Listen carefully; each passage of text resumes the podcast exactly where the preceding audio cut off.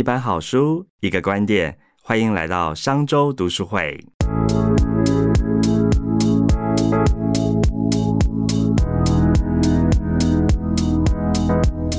Hello，欢迎收听刘轩的 How to 人生学，这是一个探讨心理和自我成长的节目，提供你知识、积极思维以及让自己的生活过得更好的技巧和心法。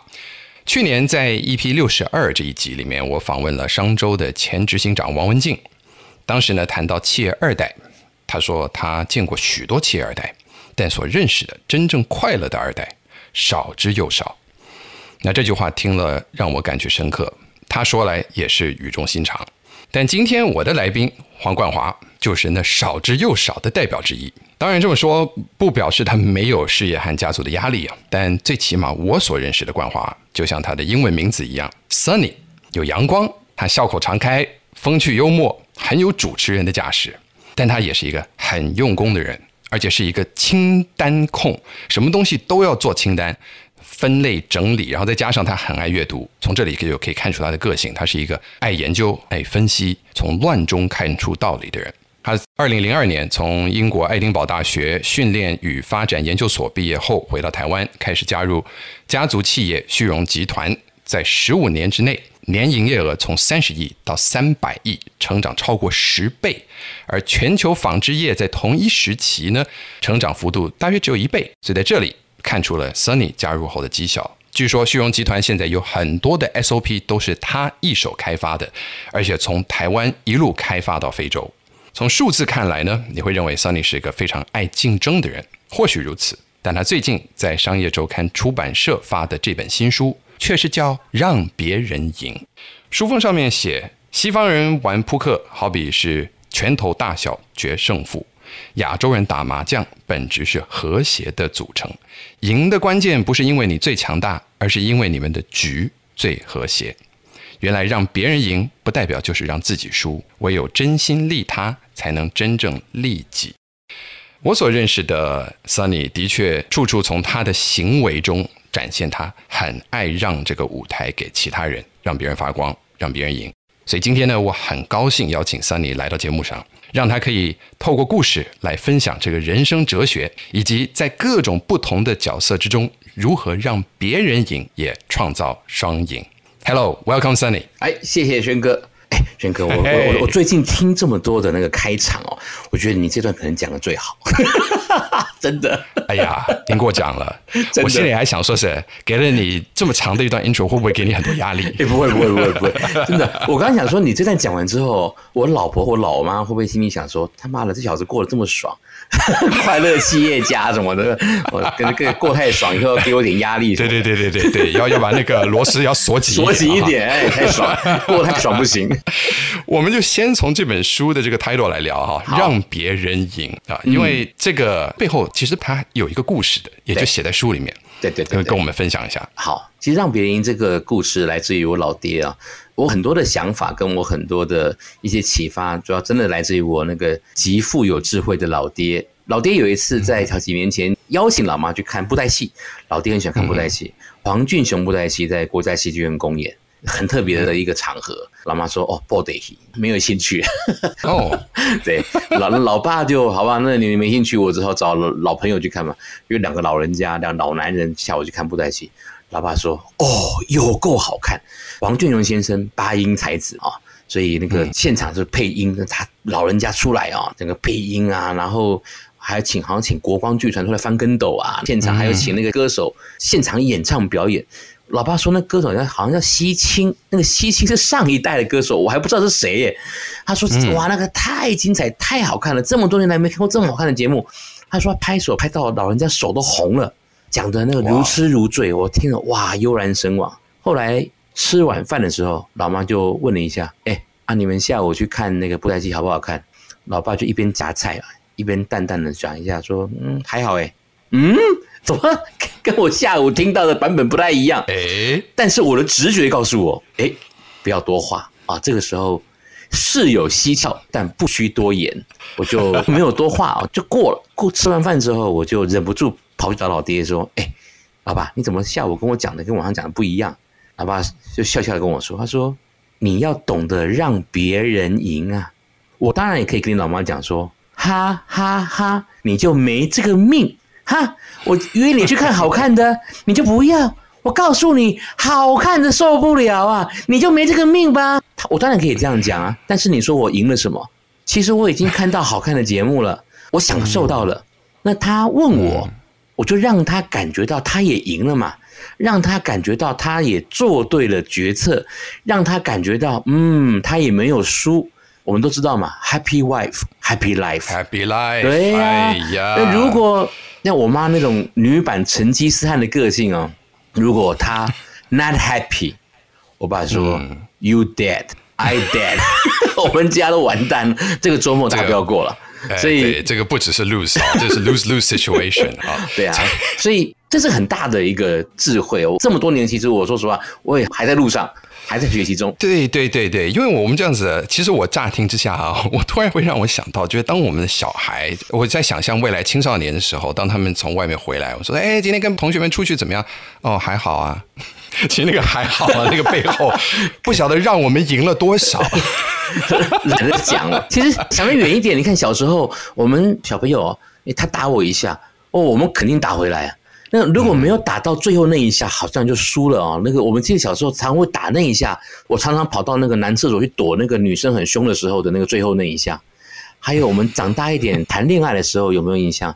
如果吵架的话，我们一定要讲到最后最凶、最伤人的那一句话，那个刀子啊，刺进去，带带这个钩子，哎，对，哎，你没有转那一下，肉不拧一下不行啊。所以这个时候就是一样的概念。其实那个时候只是为了争一时的爽快，没有那个必要。你赢的那一刹那，你输的是友谊，你输的是爱情。嗯，所以听到这个故事啊，真会让我觉得让对你来说是一种哲学，它也是一种身段。所以在你的新书里面，商周的荣誉发行人金惠纯老师，他就在给你写的推荐序里面，他就提到一个故事。他说刘备能够让孔明、关云长还有啊、张飞为他效命，是因为他常说三句话。他说：“你说的有道理，你说的有道理这件事很重要。”哎，我怎么没想到？对，就是是把这个舞台来让给别人，来让别人有一个机会可以发光，跟表 let them 现 shine。对对，所以这个啊，就听起来是一种智慧，不过也会有一些人会担心，身为一个管理者，这个会不会让掉自己的权威？所以我想要请问你，你是怎么样跟员工相处？你是怎么样去拿捏？是要让多少？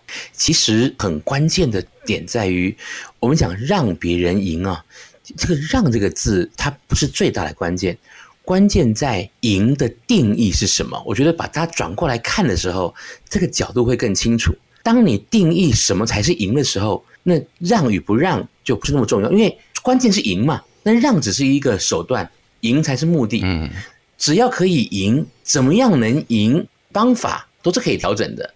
那所谓的让别人赢的意思是说，当我们的赢的定义不一样的时候，那就不是台面上的输赢。我先回到一个最基本的概念，像我回公司，我们传统讲接班，嗯哼，但是我希望以另外一个概念讲共治来取代这个接班。在公司，我常讲我是回来帮忙的，哦，我是一个第二代的经营者。那我们这种身份呢、讲的白一点哦，社会大众客气一点的话叫少东嘛，普遍媒体叫小开，两岸通称富二代，这是跑不掉的标签。我可以选择我的同学，我可以选择我的朋友，但是我没办法选择我的父母。如果我们家职业是经商，我的父母亲他的职业就是一个企业经营者，我天生生下来身份注定就是一个二代。那别人叫我就是小开，如果我不跟这个身份和解，我一辈子跟自己过不去，这是我跟我的宿命必须得接受的一个事情。自你说己过去的和解，和解啊你说到和解，是啊哦，这个和解是个什么样的过程？接受，我接受了，我是一个小开，因为我以前是很讨厌别人这样看我，我巴不得别人不要认出我，我是老板的儿子，但是你就是嘛，所以我从十几岁、二十几岁以后，我慢慢的接受了这件事情，接受了以后，我也觉得回家帮忙好像也是我避不开的过程。我们东方的文化里面哦，通常都会有这种感觉，我相信很多跟我类似背景的朋友可能都有那种感受。父母亲从来没有明说，但是你就是知道，你就是知道，你必须得走上这条路。他们就是没有明说，或者是他也没有明说，你也不确定。但是当他们的年纪到了一个岁数以后，你就知道了。这种故事太多了。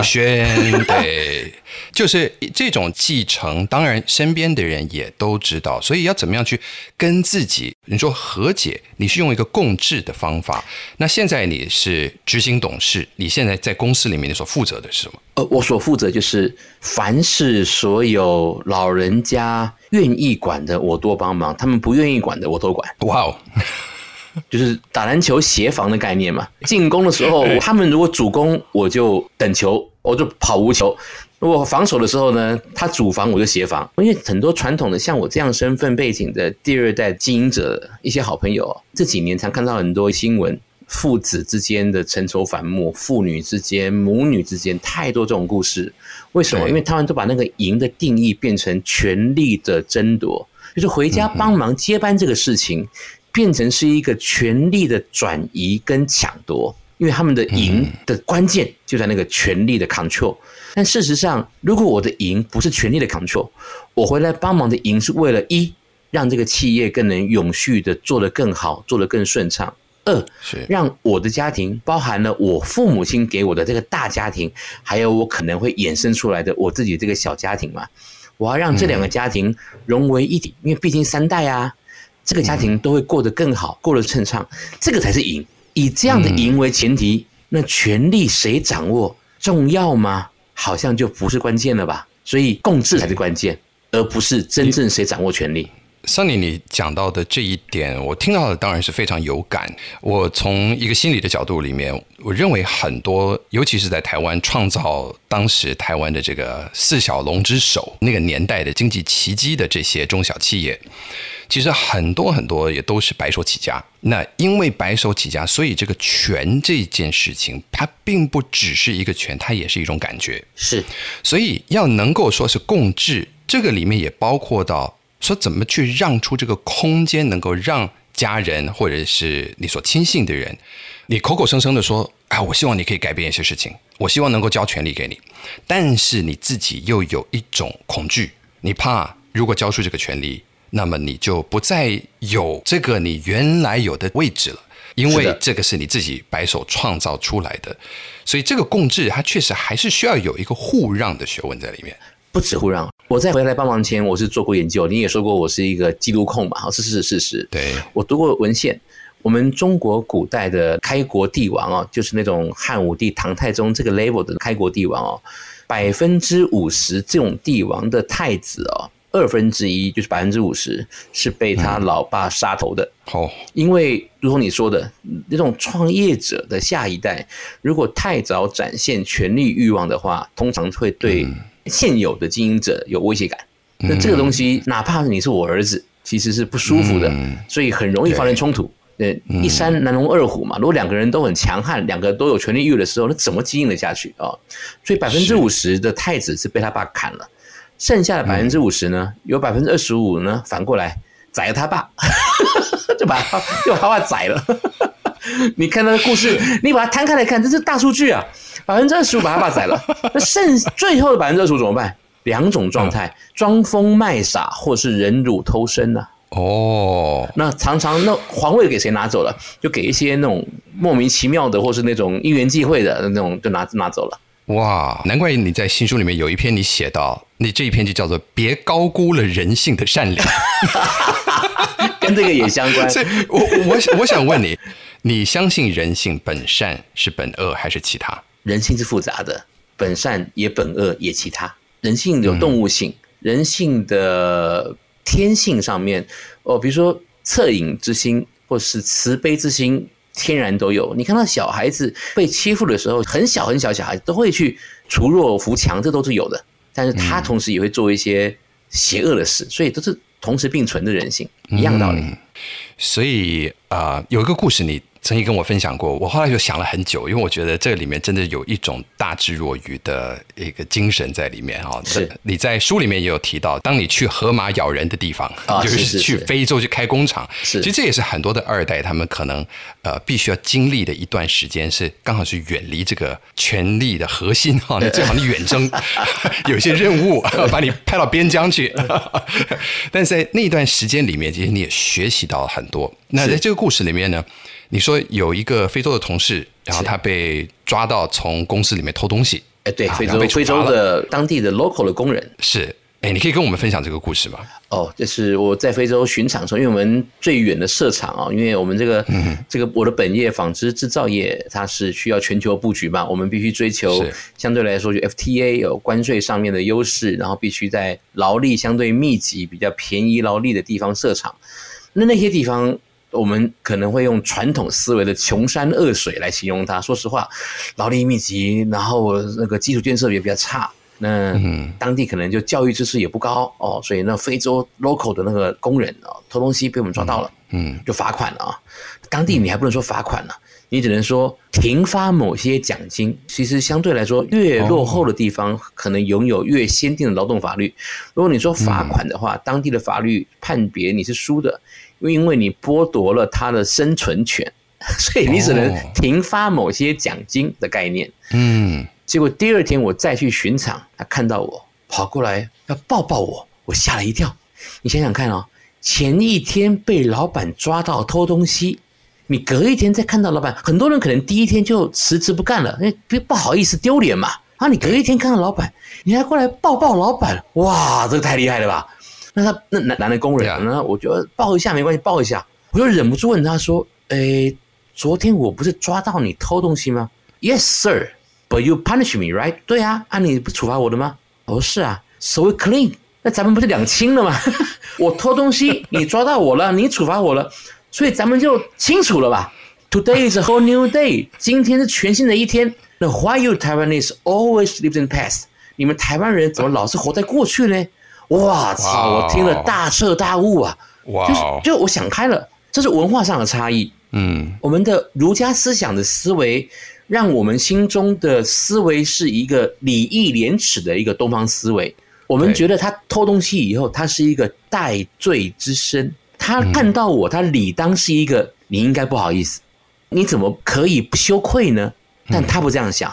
西方人，我姑且称之为就是他的思维，他谈的是 contract spirit，就是说合约精神。我跟你有合约精神，你抓到我偷东西，你处罚我了，那咱们两个的合约已经清楚的厘清了。啊那今天我看到你这个人，我喜欢你，过来抱你，咱们是一码归一码。那你看到我，你觉得我不要脸，那是你自己的思维有问题。所以你说谁比较先进，这个很难讲。对，真的，当你这么去想的时候，他们哎也没有错，也没有错用这样子的方法来看待事情，其实也是非常的直接。直接，所以那个当下给我最大的震撼跟影响就是，我接下来在六个月内分了三个梯次撤回所有的亚洲干部，我把所有的台籍、陆籍主管全部撤回来，因为在我们这种礼义廉耻思维的管理下面，跟当地的模式的思维落差之大。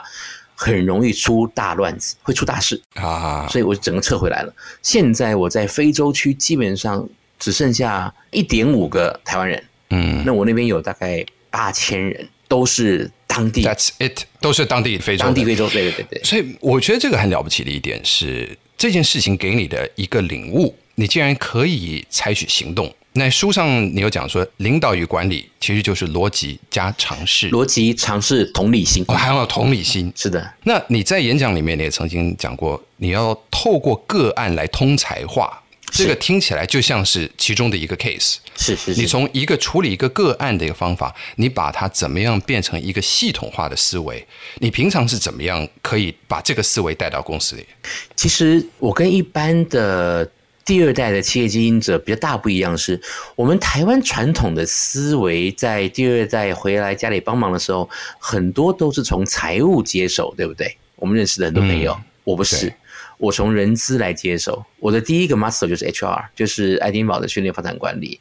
因为我那个时候想得很清楚，如果我有好的配，我不怕没有好的财务长；如果我有好的分红制度，我也不怕没有好业务嘛。嗯哼，但只有一件事情是你没办法授权，你没办法交给其他人的，就是人才。如果连人才都能够交给其他人的话，那通常代表这间公司不需要你了。我们讲的白一叫“古文化庞体”啊，总经理整个整晚捧走了。这种故事大家肯定听过，从总经理以下，整个系统、整个制度、整个公司就整晚捧走了。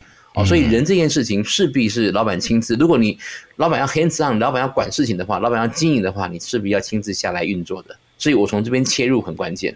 所以整个公司的人资系统、制度、教育训练这个体系，全公司的顶尖人才，我一定亲自的跟他有密切的互动，我会让他知道他在我的眼光之下会有很好的发展。我书上有写到说，他身边现在的主管不一定是他一辈子的主管嘛。你只要知道老板是看着你的，对你现在的主管可能只是你一时的同事而已，搞不好过几年、你是他主管都不一定。嗯，所以讲到人资哦，这个让我想到在商业学里面有一个现象叫做啊 Peter 原理 Principle。彼得没错原理呢，就是呃这个管理学家他 Lawrence Peter 他在一九六九年出版的一本同名的书，没错没错里面在指的就是说，在任何的组织或企业的等级制度之中哈，人会因为才能而晋升，直到他被升到升任之处，升到他的缺点之处，然后最终就会变成这个组织的障碍物及负资产。没错所以我还有公司内部，我自己有想出四个方法要打败彼得原理的方式。对，OK，可以跟我们分享一下啊？没问题。第一个方法就是你要采取领先指标，而不是落后指标来挑选人才。我们通常比如说你要挑一个业务主管，你要挑哪一种人当业务主管？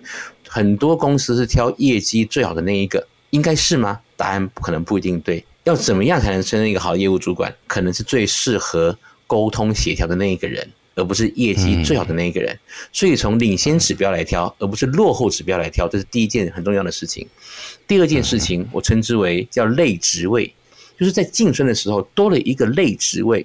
我们在晋升他多一个缓冲的空间。我们先把一个人升上经理之前，让他代理经理职位两个月，等到他真正的可以适应了，我们讲真除嘛，哦，这是我们中文的讲法，或者是让他做一个副理两个月，等到真的很好，再把副理变成经理、代理经理、副理，或是一个什么什么模式。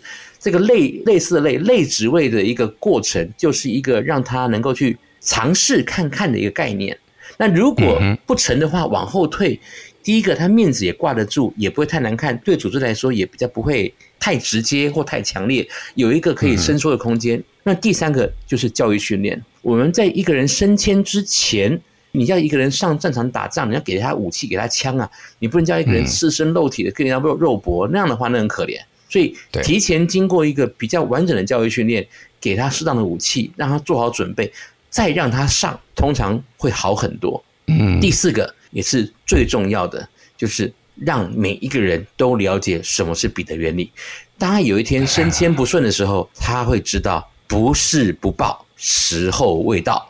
嗯，对，所以每一个进公司的新人 orientation 哦，第一天的第一关的第一堂课就是告诉你什么叫彼得原理。啊，这个教材是我亲自定的，哦，所以每一个阶段的升迁，它都有在一个等于是像 super touch 一样的概念，在这里在充电、在训练，都会再三强调彼得原理的存在。是，所以所以你真的是从一个人性的角度来出发，你让大家先要好好的来检视自己，来认识自己，知道自己的极限是在哪里。我们一定要确保我们每一个人过得好，这间公司才会过得好。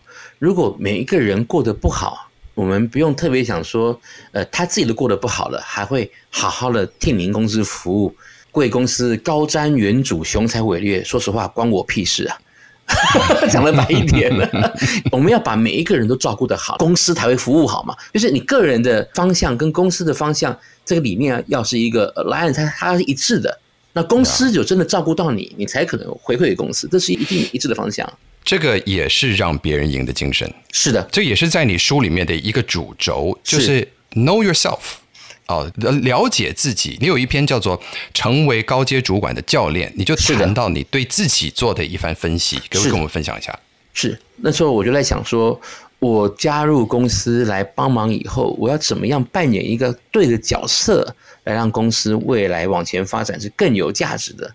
嗯，我不像我那个成吉思汗老妈那么样的有高阶的战斗力，就是我很难讲出非常厉害且有杀伤力的话来要求。我也不像贾伯斯那么的具有开创性、雄才伟略，但是我觉得我很适合与人沟通、与人相处，所以我我就假想出一个概念哦，我像是一个庙祝，我在这个山上盖了好多间小庙。每一尊庙呢，我都把它打扫的很干净，很好的环境。然后呢，我都请了好多个菩萨在庙里面供奉着。这些高阶专业经理人就是我的菩萨。然后我们就很多很多的游客来这边上香，我们就有很多的香火。所以我也跟菩萨们讲，这个香火鼎不鼎盛哦。可能不是庙祝的责任，菩萨是关键。但是我们身为庙祝，我们一定要让这个环境整个整洁，整个状态是好的。但是，这个庙行不行啊？各位菩萨一定要努力啊！所以类似这种刚才，说实话，还是要让菩萨有舞台、有空间可以发挥啊。对，所以舞台让出来，但是我们让大家可以发挥。那我的方向就是，我把大家的潜力带出来，我成为高阶主管的教练，而不是我每天跟大家讲说你该怎么办，你该怎么办。说实话，每一个人都是大神呐。如果我这么厉害的话，每个人听我讲就好的话，公司不会有规模的。嗯，这个也需要相当的度量跟身段呢，我觉得。不过据说在高中的时候，你就已经对自己做了这样子的检视，你发现你的表达能力跟人际关系是你的强处。嗯，所以懂得怎么样可以把自己对 know yourself，然后把自己放在对的地方去做对的事情，这个确实也是很多教练在帮选手们在做的事。是的，而且你要做你喜欢做的事情。当你你你自己知道你生涯做什么事情会很开心，然后会做的比人家好的时候，你就专注于做它，通常就会有比较好的收获。你也会跟你的小朋友讲你父亲当年跟你讲的一句话吗？哪一句？人生没有选择。人生如果没有选择，人生如果没有选择，要学习喜欢。你要学习喜欢，没错。对，我觉得哦，我觉得这句话很棒，也是一种越来越有越有有感受。每年每年越有感受，是的。所以讲说人生学习啊，也是不断的要了解自己的不足。好了，书里面呢有一个故事非常有趣，叫做小树市集。是的，可不可以跟我们分享一下？就是当你带着你自己原本以为你有的一个专长，到了一个现场的时候，发现。不如你的想象，不是那回事。哦，这个我要大大的这个推举一下我亲爱的老婆大人。通常啊，妈妈是什么样子？像我老妈是女版成吉思汗的，雷厉风行，战斗力十足。我认识数千个女性企业家，但是我真的内举不避亲，最能干的就是我亲爱的老妈。那但是我妈妈如此的能干，如此的厉害，所以可见，若当他儿子的话，那想必也是一个蛮残酷的挑战，一种修行，呃，修行跟历练。所以那时候我想说，那我找老婆是不是就找一个温柔婉约的啊？这样子相对来说生活比较平衡。各位千万不要以为那么简单啊！什么叫墨菲定律？就是你越这样想，通常就是越朝另外一个方向实现。那我老婆基本上就是我老妈的。复制版，我讲的是他能干的能力。其实 我们我们通常都是会把这个脚本重新在自己生活里面再演一遍。我们会把我们原生家庭其实复刻在我们自己的家庭之中。没错，但是我很爱我老婆，就好像我很爱我老妈一样，因为我老婆跟我老妈一样超级能干。如果没有我这么能干的老婆在家里面这样帮我，真的是相夫教子啊！其实我等于是他第四个孩子一样，我们家三个。都他在管这样子，然后真的是你不是唯一会说这句话的人，真的是真的是都感谢他井井有条处理所有事情。那个时候大家知道在圆山有个小树市集，就是说家里如果有学龄儿童啊各种用品啊，比如说你有五岁七岁，让你用过了，你就把这些用品拿去那边卖，然后卖给三岁四岁你用完的，因为小朋友长大很快嘛。你用过东西的话，它可以再利用啊，就用简单的二手批发市集的方式卖给其他用得到的这些年轻的父母们，所以但是他因为很抢手，所以我们要去登记，然后抽签抽到了，顺便让小朋友当一下小老板，知道那钱不好赚哦。那时候我想说，哦，太赞了，可以大显身手。好歹哦，老爸我也是哦，各的 EMBA 啊、后医啊，哦，又写书又干嘛的哦，哦，平常在家里面没什么地位啊，那个这个时候好好展现一下。来，结果当天啊，我们就开了车啊，大包小包搬啊，弄好了啊，弄好了啊，准备开始要展现身手了。在那个时候，我才知道什么叫文道有先后，术业有专攻。那个现场要应付那些婆婆妈妈们的提问跟销售，跟在课堂上跟那些什么 EMBA 的同学们讲那些行销啊，完全是不一样的 know how。嗯，我后来发现啊，我在现场除了喊来哦来哦便宜卖哦 小熊杯哦，我除了喊这个之外哦，我什么都不能做，我只会喊来哦来哦便宜卖哦，然后就是搬东西，那老婆说那拿过来哦，是是是是，找五块啊找五块，二十块呃二二十块，接下来我老婆一个人可以同时处理五六组。然后连小朋友在那边卖那个宝可梦卡匣、啊，在那边跟那个小朋友杀价来杀价去啊，都卖的比我有模有样，你知道？我在那个刹那间会觉得说，哦，什么叫文道有先后，术业有专攻啊？所以我老婆佩服的五体投地，真的太佩服了。所以我在那个刹那间，我那个自负、自傲，然后那个很自以为是的狂傲之心哦，就被收拾的干干净净，整个人就缩小了一倍，这样 谦卑，谦卑，谦卑再谦谦卑，对对，用很缩小的迷你的哈比人的身高，默默的开着车载着一家老小收拾摊子回家去的感觉。老婆说什么好，没问题。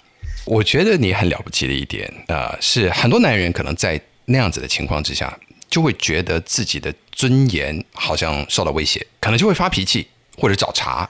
台湾的店小店小 key，英文呢，其实就当 backseat driver，你知道，很多很多人他们自己不懂。但是还是硬想要当 driver，right？对对 back 对 backseat driver 就说就是说明明明开车的人是这个人，但是他后面一直在那边指路啊，说你为什么不这样这样开啊？你为什么不往这样子？你为什么不切出去哎，啊？没错没错，像你在书里面你自己也常常强调，说是不要当人家的 backseat driver。对，而且呢，谈到家庭，你还特别强调不要教孩子乖，为什么？嗯，应该是说，嗯、我们东方的父母常常都把孩子视为我们生命的延伸，这是我们东方很有趣的一个现象啊。所以，我们常常把我们自己做不到的事情都延伸到他们的身上去了。我们希望他们活成我们希望长成的样子，那甚至是呃，轩哥，你应该听过一个笑话，就有一种冷叫做“我妈觉得我冷 ”，Of course，对，几乎已经不是笑话，这是成语了。对，是尝试了，就啊，对，尝试。对，所以很多时候我们管太多了，多到我们不信任孩子自己有判断能力。所以，什么叫乖呢？我觉得我们东方的乖就是说，我不希望你有太多自主的意见，你照着我说的话去做。如果你照着我说的话去做，我就给你一个正面的回应。我们在东方的说法上就是乖。所以有时候老人家会问说：“你今天乖不乖？”叫小孩子回我，那他问我说：“如果阿妈问我乖不乖，我说不乖可不可以？”呃，我说重点不是乖不乖，重点是你有没有对自己做的事负责，你有负责就可以了啊。如果你想要耍坏，你有没有伤害别人？你只要不伤害别人，你做什么事情我不管，你开心去玩可以，但是你不要故意伤害别人。所谓的调皮捣蛋，重点不是你做了什么事情，重点是你做了这件事情有什么后果是你自己可以承担的。你可以承担，我就没有问题；不能承担，你就不要做。这种为自己负责，这个也包括了，当我们看到孩子他们在学习任何新的东西的时候，我们常常在旁边可能会想要插手啊，哦你这样子做会比较快，你这样子做会会比较好对对对，怎么样不要让自己成为这样子的？Again，就是变成 backseat driver，你就是从后座在开车的这个父母亲。你在书里面有一个故事，我看了非常感动。你在讲你陪你儿子一起下棋，从五子棋里面来聊到学习，是是是可以跟我们分享这个故事？因为我从小就是很喜欢那种桌游棋一类的东西。我当时上大学的时候，我是带着棋盘去住宿舍的，就把这个棋给放下了。后来一直到生小孩子的时候，哎，才重新又开始带小孩子玩。那因为围棋要下比较久嘛，五子棋是一个比较特别小众的，但是我个人认为好玩。它是一个很小众的游戏，就是我玩到有点心得了。因为我大学的时候还拿过一些五子棋比赛的名次，后来带着小朋友玩啊玩啊玩啊，玩出点兴趣来了。嗯，那带着他参加比赛，然后带着他去跟很多其他小朋友交手交流，我觉得这是一个很棒的体验。那他。从来没有跟其他小朋友玩过，之前都是跟我在山里面练一样道理，变成说他第一次正式去参加比赛，跟小朋友玩，第一次见了真场面了。哎，对，但是因为他之前在山里面练功，练到也不知道外面弱还是强，结果一出来，哎呦，还不错啊！所以这个对他来说是一个很不错的体悟跟体认呐。对他来说，我觉得培养出他一个兴趣，然后那时候甚至在学校，哦，老师请他画我最喜欢的一幅画，他把图画纸拿过来。就画一直一横一直一横，他居然在画一个五子棋的棋谱，自己画那个棋盘跟棋谱在解。后来老师打电话给我说：“黄生，请你到学校来一趟，可以吗？方便吗？”我去了，他给我看那个画我最喜欢的一幅画，每个人都是画太阳啊、草地啊、大海啊。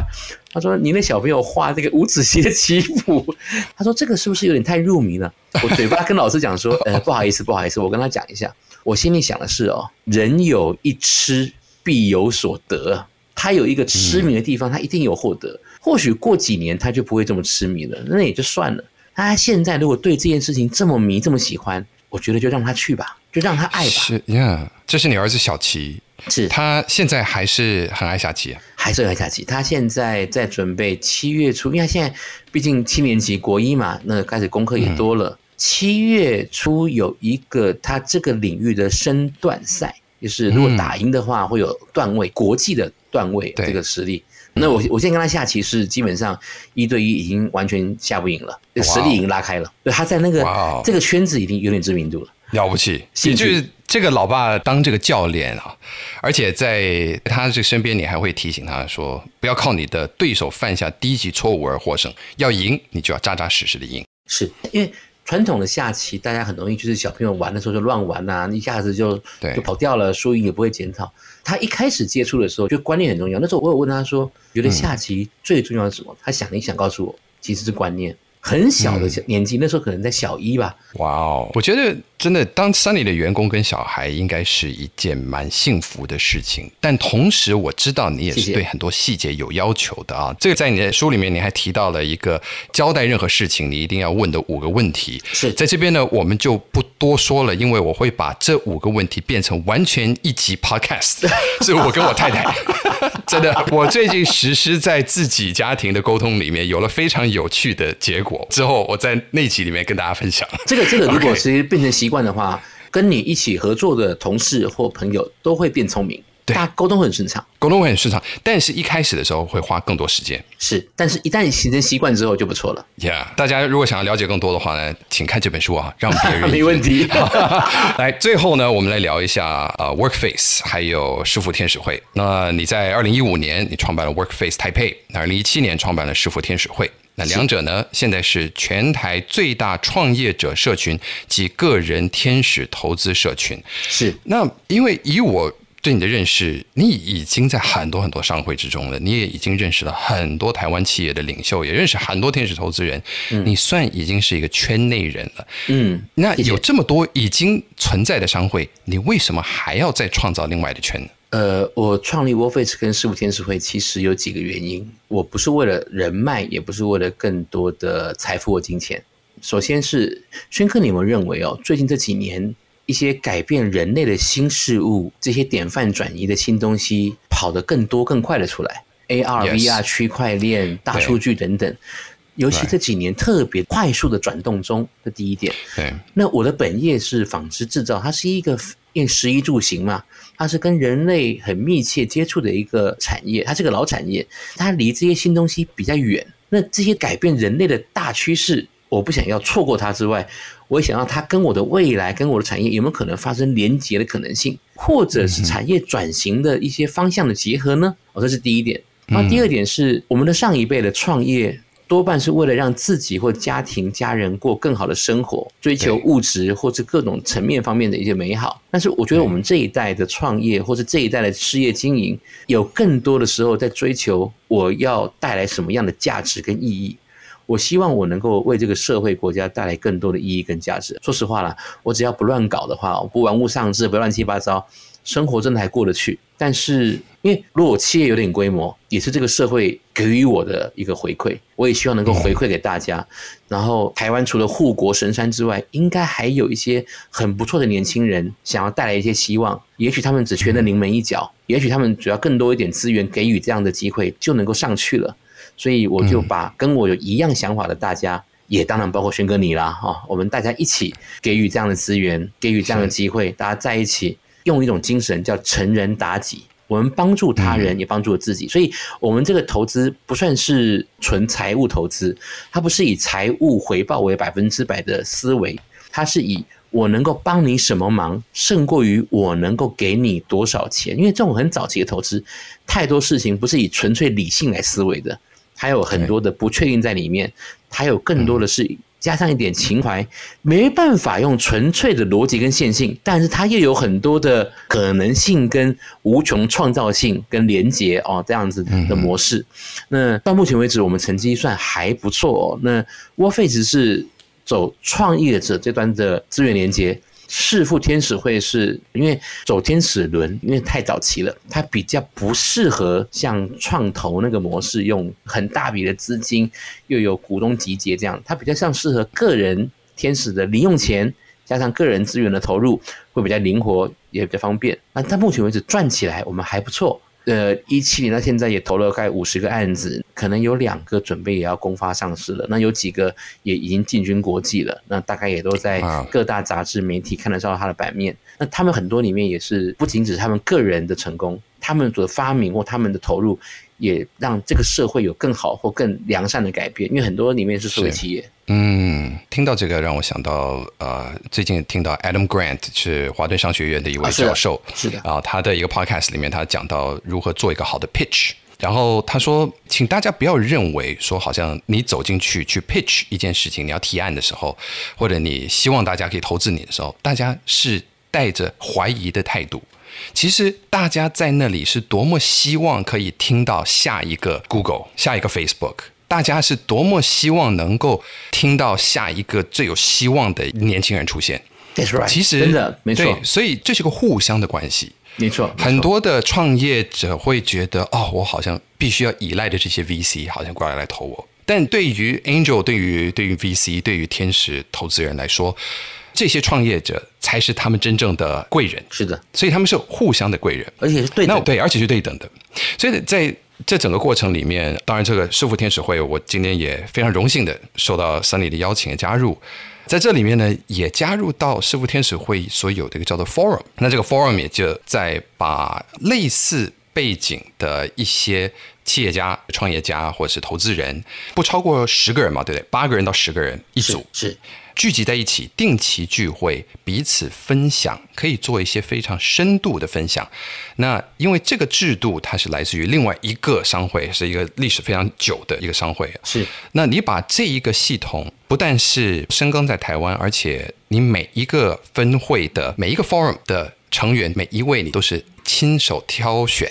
亲自打电话邀请，而且你在第一次聚会的时候还会亲自到现场，如此亲力亲为，就从这个地方我看到了森尼你的让别人赢的真正的精神了。从你的行动，我并不是一个真正的专业的人员，说实话，那我的所做这一切来自于，我也希望大家能够更好，因为在这么早期的投资，其实它最大的价值跟资产就是信任。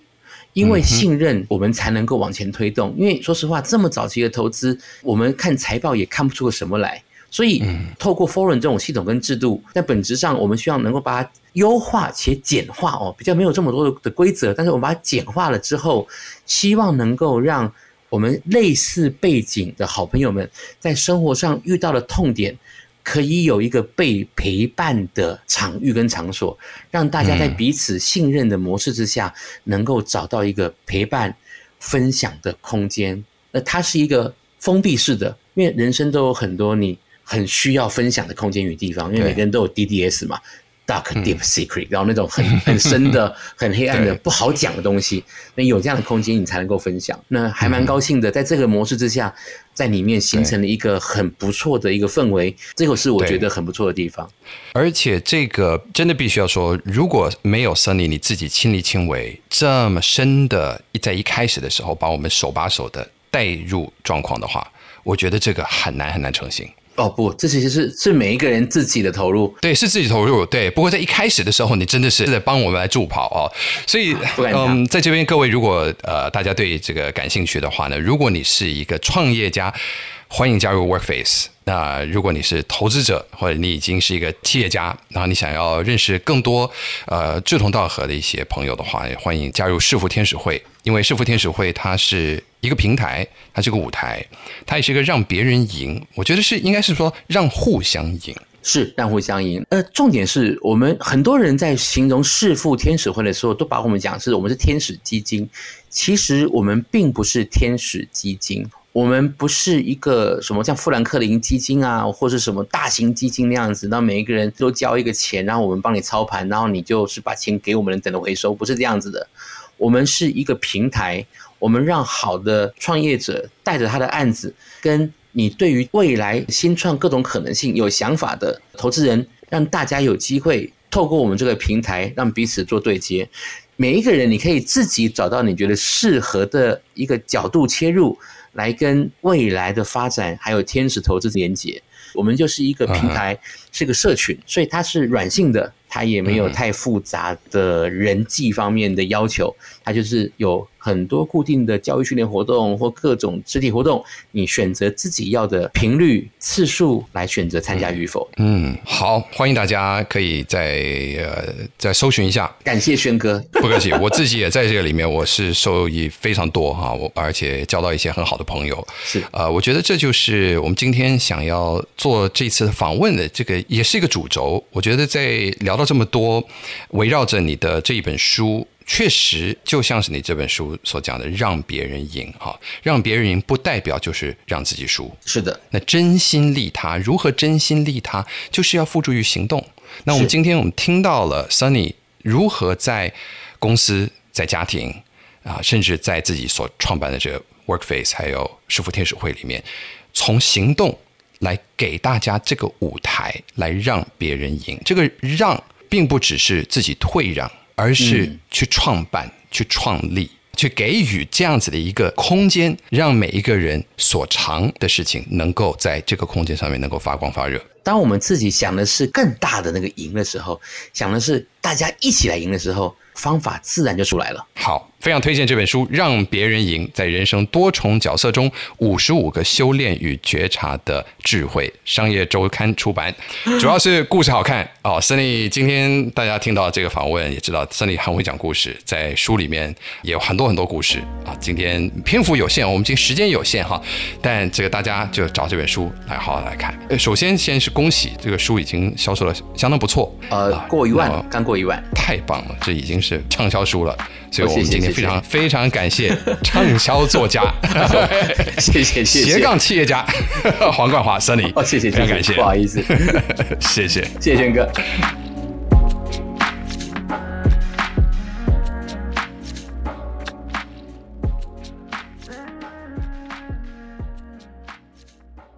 商周读书会集结商业周刊出版的好书选读，邀请您订阅 Podcast 商周吧，或是按赞追踪 FB 粉丝团商周读书会，掌握最新出版讯息。